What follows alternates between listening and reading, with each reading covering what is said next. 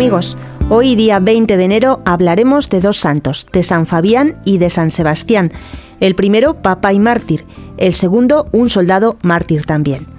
San Fabián fue papa por espacio de 14 años, del año 236 al 250. El historiador Eusebio cuenta que al morir el Papa San Antero, el clero de Roma se reunió junto con los fieles creyentes para elegir al nuevo Papa, y que estando allí reunidos vieron descender una paloma sobre la cabeza de Fabián. No habían pensado elegirlo a él porque todavía no era sacerdote, pero ante esta señal lo eligieron y fue ordenado sacerdote y consagrado obispo. San Cipriano dijo de él, fue un hombre muy santo, y la gloria de su martirio correspondió a la gran pureza de su vida. El emperador Decio ordenó en el año 250 una terrible persecución contra los cristianos y el primero que mandó matar fue al Papa San Fabián.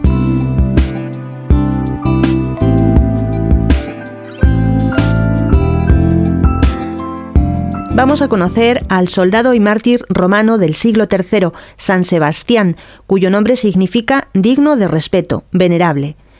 San Sebastián era jefe de una corte pretoriana en Roma, ayudó a los cristianos y mereció del Papa Cayo el título de defensor de la Iglesia.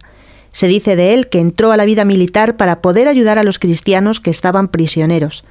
Los antiguos documentos dicen que Sebastián era capitán de la guardia en el Palacio Imperial en Roma, cargo que aprovechaba para ayudar lo más posible a los cristianos perseguidos. Una vez, un mártir estaba para desanimarse a causa de las lágrimas de sus familiares, pero el militar Sebastián lo animó a ofrecer su vida por Jesucristo, y así aquel creyente obtuvo el glorioso martirio.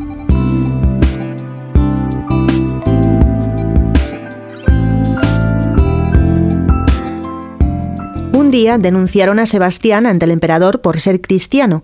Maximino lo llamó y lo puso ante la siguiente disyuntiva o dejaba de ser cristiano y entonces era ascendido en el ejército, o si persistía en seguir creyendo en Cristo, sería degradado de sus cargos y atravesado a flechazos. Sebastián declaró que sería seguidor de Cristo hasta el último momento de su vida, y entonces, por orden del emperador, fue asaeteado y dado por muerto. Una cristiana lo recogió y le curó, pero en cuanto descubrieron que estaba vivo, fue arrestado de nuevo y finalmente flagelado hasta morir.